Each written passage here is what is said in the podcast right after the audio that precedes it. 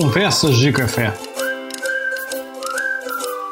A proposta deste canal de podcast consiste em provocar reflexões a partir de conversas entre amigos. Colocamos em pauta os temas mais diversos, partilhamos ideias e percepções, expurgamos nossos demônios e, como em quase todas as conversas de café, quase sempre salvamos o mundo.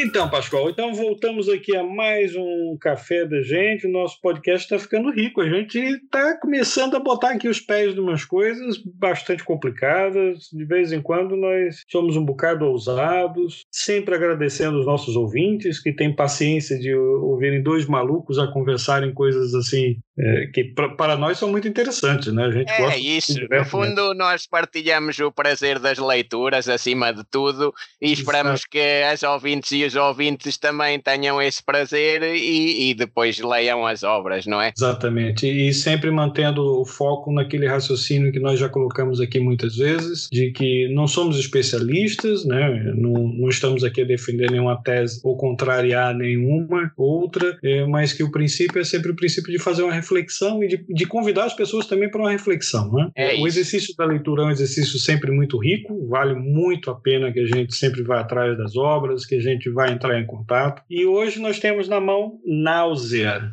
Né? É um título bastante provocativo de Jean-Paul Sartre. Né? A, a, primeira edição foi feita pela Gallimard em, em 1938. Né? Agora é, é engraçado porque para o leitor desatento que vai pegar essa obra, pode achar que, ah, opa, ele está ali fazendo o desenvolvimento de uma, um, um tratado filosófico. Né?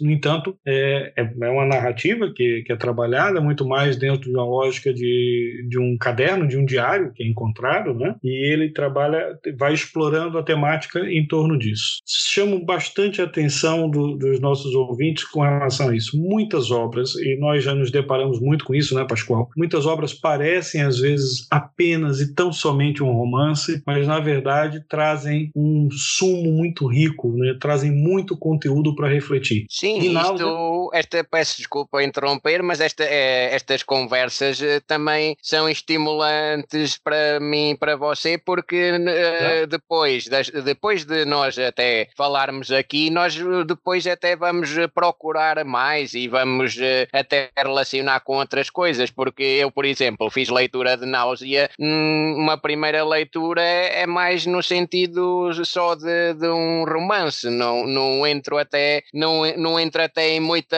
filosofia adicional, mas depois, à medida que falo com o Rooney, uh, acaba por se ir à procura de outras coisas, não é? Sim, sim, mas e, e outra coisa, à medida que você vai conversando, vai conectando com outras leituras mesmo, né, Pascoal? Você vai encontrando muito material. Nós já falamos muito aqui de Sartre em outros podcasts, sim. mas nós basicamente centramos em uma obra que chama muita atenção dele, né? nem a obra que, que se destaca mais, que é o Ser e o Nada, mas que, que vai tratar muito sobre essas questões da consciência. Só que aqui é uma obra que reflete muito a ideia do, do existencialismo. Náusea reflete muito isso. Né? O que é interessante é porque ao abordar o tema da náusea, é, ele está construindo uma pessoa. Ele usa isso como mote para sua personagem, né? É uma personagem que é, é, se depara sempre com uma situação nauseante é, e, é, e, talvez por isso que ele acaba por explorar muito isso. É, eu vou pedir desculpas ao ouvinte, mas temos que dizer para ser, ser mais claro ainda qual é o, o, tema central. Ele, ele trata de uma questão a, um, um, algo repugnante que sempre aparece para, para o protagonista da obra, sempre. E como isso é repugnante, causa ali realmente borboletas no estômago, né? Ele fica ali incomodado demais com aquilo e nauseado a toda vez que se encontra. No entanto, quando você vai pegar o livro, que você começa a ver os trechos em que isso está abordado, são coisas muito simples, né? Só que está sempre voltando à tona. No final das contas, o que Sartre está mostrando para gente é que cada vez mais em que tomamos consciência das nossas fragilidades ou das nossas inúmeras falhas, à medida em que vamos tendo consciência disso, vamos ficando nauseados, por muitas vezes com nós mesmos. Às vezes começamos a ter com o outro, depois começamos a ter consciência de que temos os mesmos comportamentos que nós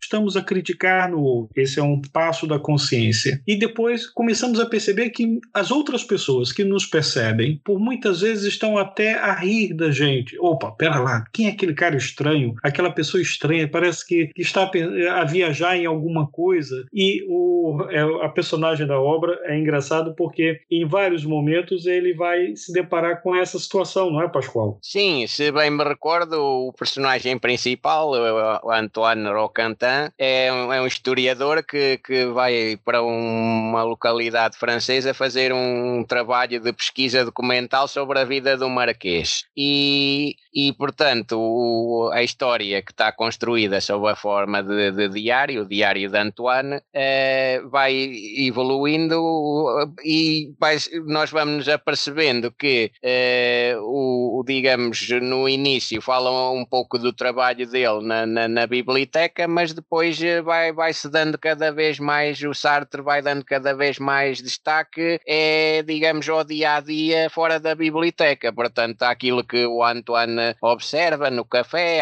as suas interações com outras pessoas, os seus relacionamentos, e frequentemente então aparece essa referência, Antoine sempre a referir-se à tal náusea, inclusive é com descrição de uma espécie de uma espécie de visões que, que, que ele uh, lhe aparece, por exemplo, estou-me a lembrar do, da maçaneta da porta, ou quando cumprimenta lá uma determinada pessoa, ele começa a ver como, como as imagens distorcidas, não é? Exato, ele tem, ele passa a ter asco, né, Pascoal, de uma série de coisas. Ele tem asco das pessoas, ele tem asco das coisas que pega, e que no fundo ele tem asco dele mesmo. Né? E, e, esse é um estágio que vai se desenvolvendo, né? É engraçado até porque há, há um momento em que ele diz que acho que fui eu que mudei, é a solução mais simples e a mais desagradável também. Que isso é interessante porque o, o indivíduo, é, isso está na base do existencialismo, o indivíduo à medida que ele vai buscando essa reflexão e que ele vai desenvolvendo-a, ele chega nessa, nessa concessão, ele chega a um ponto em que ele começa a perceber que aquilo que ele critica no outro ele encontra nele. Então se ele encontra nele, como é que ele resolve isso? E a busca de Antoine, em boa parte da obra, vai ser em torno disso. Náusea é uma obra que a gente deve primeiro ler é, com um olhar de romance, lendo aquilo para poder se divertir com a história, porque a história, de certa forma, é bastante divertida, se olharmos sempre com esses olhares, né, que eu digo, é, olhando apenas com o olhar de romance, não ficar a pensar uh, o tempo inteiro sobre o significado de cada, de cada trecho. Mas depois voltar àquele mesmo trecho, depois que acabar a leitura, voltar àquele mesmo trecho e fazer uma reflexão sobre o que Antônio está querendo dizer com aquilo, olha, tem muita coisa para se pensar, não é, Pascoal? É, pronto, e, e fazendo aqui uma, uma breve citação então de, de, de, de, da náusea, portanto, e abrindo aspas, diz assim o Antoine, agora vou fazer como Annie, vou sobreviver, comer, dormir, dormir, comer, existir lentamente, suavemente, como aquelas árvores, como uma poça d'água, como o acento vermelho do elétrico. A náusea concede-me uma trégua curta, mas sei que voltará. É o meu estado normal. Fim de citação. Quer dizer, no final das contas, Antoine sabe que ao momento em que retornar à, vida em sociedade, ele volta a lidar com os mesmos problemas de sempre, o seu asco. Por muitas vezes, é, essa abordagem de Sartre, no final das contas, é, quando você começa a ver a própria trajetória de Sartre, você percebe que essa abordagem dele é um recado que ele dá. Não é? o, o existencialismo ele é muito criticado. Sartre é, sofre um baque muito grande no que diz respeito às suas relações e ele chega em um determinado momento em que ele, que ele começa a, a utilizar a máxima do, do, existencialismo, que é essa é tentar adaptar-se a esses novos contextos e encontrar a sua felicidade. E ele começa a fazer uma auto-reflexão e diz assim, opa, pera lá. É, pelo visto, é, eu acho que parece que a sociedade toda está me nauseando. E eu me lembro muito bem de que quando a gente vai ver a obra de Irving Goffman, em que ele começa a, a discutir com relação às representações, que o indivíduo ele constrói representações para poder sobreviver, são papéis que nós vamos interpretando na vida, né? É, isso, no caso, Irving Goffman aborda desse jeito. Mas já existe uma outra obra, que é de Berger, Berger e Luckmann, em que ele vai fazer uma reflexão em torno dessas construções de realidade que o indivíduo faz para conseguir viver em paz. E se nós formos nesse sentido, nós voltamos à base, mais uma vez, do que Sartre discute, é, do, que, do que os existencialistas vão colocar tanto à mesa. Né? É, nós, nós fazemos sempre um acordo tácito com a sociedade para podermos viver em paz. E é o que Antoine vai fazer, é um acordo tácito. Ele vai passar a ignorar determinados elementos que ele que, que lhe incomodam demasiado, que causam-lhe asco, para que ele consiga sobreviver. Mas isso não sai dele. Né? Então, é, ele praticamente é um, um, indivíduo que tem toque, é um toque por limpeza, no final das contas, que quase tudo vai lhe, vai lhe causando algum tipo de nojo, não é, Pascoal? Sim, aí convém, eh, se calhar, enunciar para os nossos ouvintes, nomeadamente que, que estejam a ouvir em Portugal, é um transtorno obsessivo compulsivo, certo? O toque. Exato, exatamente. É, mas pronto, assim dito já, já é entendível. Mas então, Pascoal, então quer dizer, quando, quando Sartre ele vai fazer a construção de náusea, ele acaba por fazer,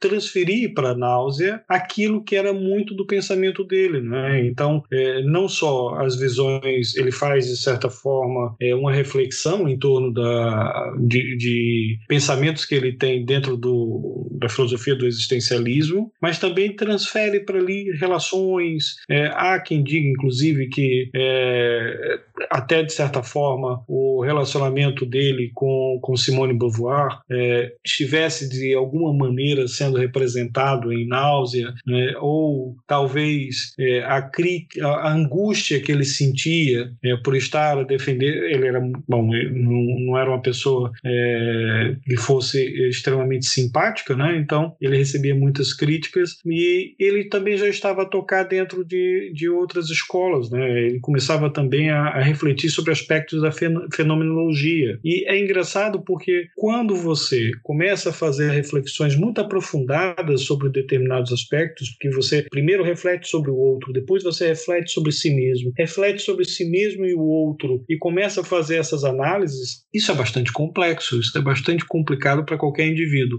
E é natural que ele entre em crise consigo mesmo. Há quem diga, inclusive, que náusea fosse um reflexo de uma crise dessas. Sim, é, é o, o interessante disto é que depois nós, a partir de leituras de náusea e de já termos falado também um, noutros episódios de Sartre, como você recordou e bem, eh, vamos à procura de mais coisas. E, e por exemplo, se, eh, Sartre teve interesse pela obra de, de Martin Heidegger, eh, que tanto teve contribuições para, para a fenomenologia para os, e para o existencialismo. E, e, e, isso quer dizer que, de alguma maneira, no fundo, as pessoas de cada época têm que fazer leituras de, de, de autores que estão nessa época ou que estão para trás. E, portanto, tem a sua. Sartre também se terá influenciado, influenciado por isso, porque uh, depois ele, a uma dada altura, como acho que eu também já, já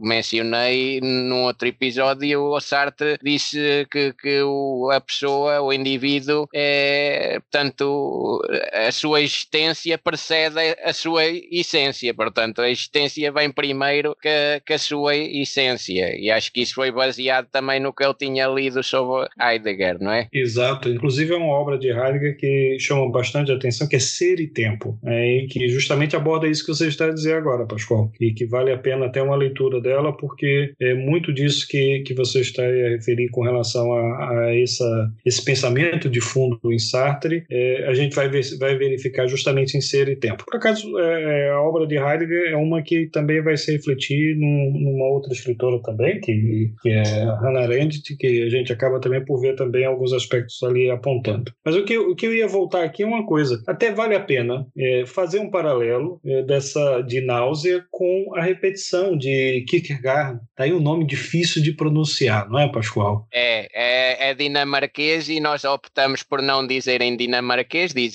dizemos à nossa maneira, Kierkegaard, e portanto, é, se o ouvinte depois eh, se interessar, pode até ver como é que será a pronúncia em dinamarquês. Mas, portanto, esse autor também eh, acho que lhe é atribuída, digamos, os primeiros conceitos sobre, sobre existencialismo. Exatamente, uh, e, ele está na raiz do existencialismo. E, uh, e se bem me recordo do, do pouco que, que li sobre Kierkegaard, então ele, a uma dada altura, também desenvolve, e acho que devemos a ele o conceito de, da angústia ou da ansiedade, que é um conceito bem interessante que ficou desde o tempo de Kierkegaard, que é a angústia existencial. Exato. E é interessante porque em A Repetição é, ele vai, é, ele faz justamente um, é, tem esse título justamente que ele faz uma, uma anamnese. É? É engraçado porque ele vai tentar recorrer a memórias dele e na, no momento em que ele vai recorrendo a essas memórias, ele vai volta a Berlim para poder fazer mais uma vez uma visita a Berlim e faz o desenvolvimento dessa obra. Mas é uma obra em que ele deixa ela muito entranhada dentro da discussão é, em torno dos pensamentos do existencialismo. Ela é um excelente reflexo de, de, de sua, de sua concepção do, do existencialismo e faz um bom paralelo com Náusea, porque Náusea é uma obra que a primeiro, a, na primeira leitura, quando a gente passa, a gente acha que é apenas um caderno de anotações, é um romance é, abordando uma narrativa muito curiosa, que inclusive ainda hoje é muito utilizada, né? Você começa a referir é, obras que vão, vão a tocar, um caderninho aqui que tem uma ou outra anotação, praticamente um diário de viagem. No entanto, há riquezas impressionantes do ponto de vista do comportamento humano. Ele, ele não só riquezas e bastante atualidade, porque juntando, juntando então uh, Kierkegaard e, e Sartre, uh, e, e, nomeadamente, portanto, quer a questão da, da, do existencialismo e a questão da insegurança, uh, portanto, da, da, da, tal angústia existencial, uh, isso está muito associado a tempos como os que agora vivemos, portanto, assim, da, da, da constante sensação de insegurança, do medo, não é? Do medo, é, e também da própria autoestima, não é, Pascoal? As depressões, é, é, são essas reflexões que são reflexões é, muito intensas que o indivíduo faz é, acerca de si mesmo, é, são reflexões que são muito ricas no existencialismo, né? são muito provocadas nesse aspecto. E vale a pena realmente olhar para a obra é, de Sartre com esse olhar. Voltando mais uma vez àquele princípio que nós colocamos do ser e o nada, né? da necessidade de consciência. Eu preciso existir, mas é, a minha existência depende muito de um reconhecimento também. Então, é por isso que se cruza tanto com outras obras que nós já trabalhamos aqui tantas vezes, das questões das realidades imaginadas, é, da, das organizações que nós construímos para que a gente possa viver em sociedade de forma mais equilibrada. A sociedade não teria nenhum sucesso se nós não tivéssemos essas regras imaginadas, não é? Porque se cada um for simplesmente viver a sua vida sem, sem ter as suas é, angústias muito reprimidas, seria um verdadeiro caos. Essa é a grande verdade. Agora, cabe a cada um fazer suas reflexões com relação à obra, com relação a, a, aos próprios problemas que são levantados com ela, não é, Pascoal? Sim, eh, vale a pena ler essa obra uh, e depois fazer então relação com, com uma obra muito mais densa e que, que não é fácil de, fácil leitura, mas se, se, o ouvinte ou ouvinte se interessar, o ser e, o, ser e, e o nada, portanto, Lettre et le, néant eh, de Sartre, eh, desenvolvem muito mais porque, como é uma obra que ele escreveu em 1943, ele aí já tinha, digamos, mais pensado todo, toda essa filosofia eh, que depois uh, digamos, os estudiosos o enquadram então como representante do existencialismo. Pois é, Pascoal, pois então acho que a gente deixa, já deixou aqui material para que o nosso ouvinte possa ir atrás e fazer algumas leituras em cima disso e poder fazer algumas reflexões. É, não, não são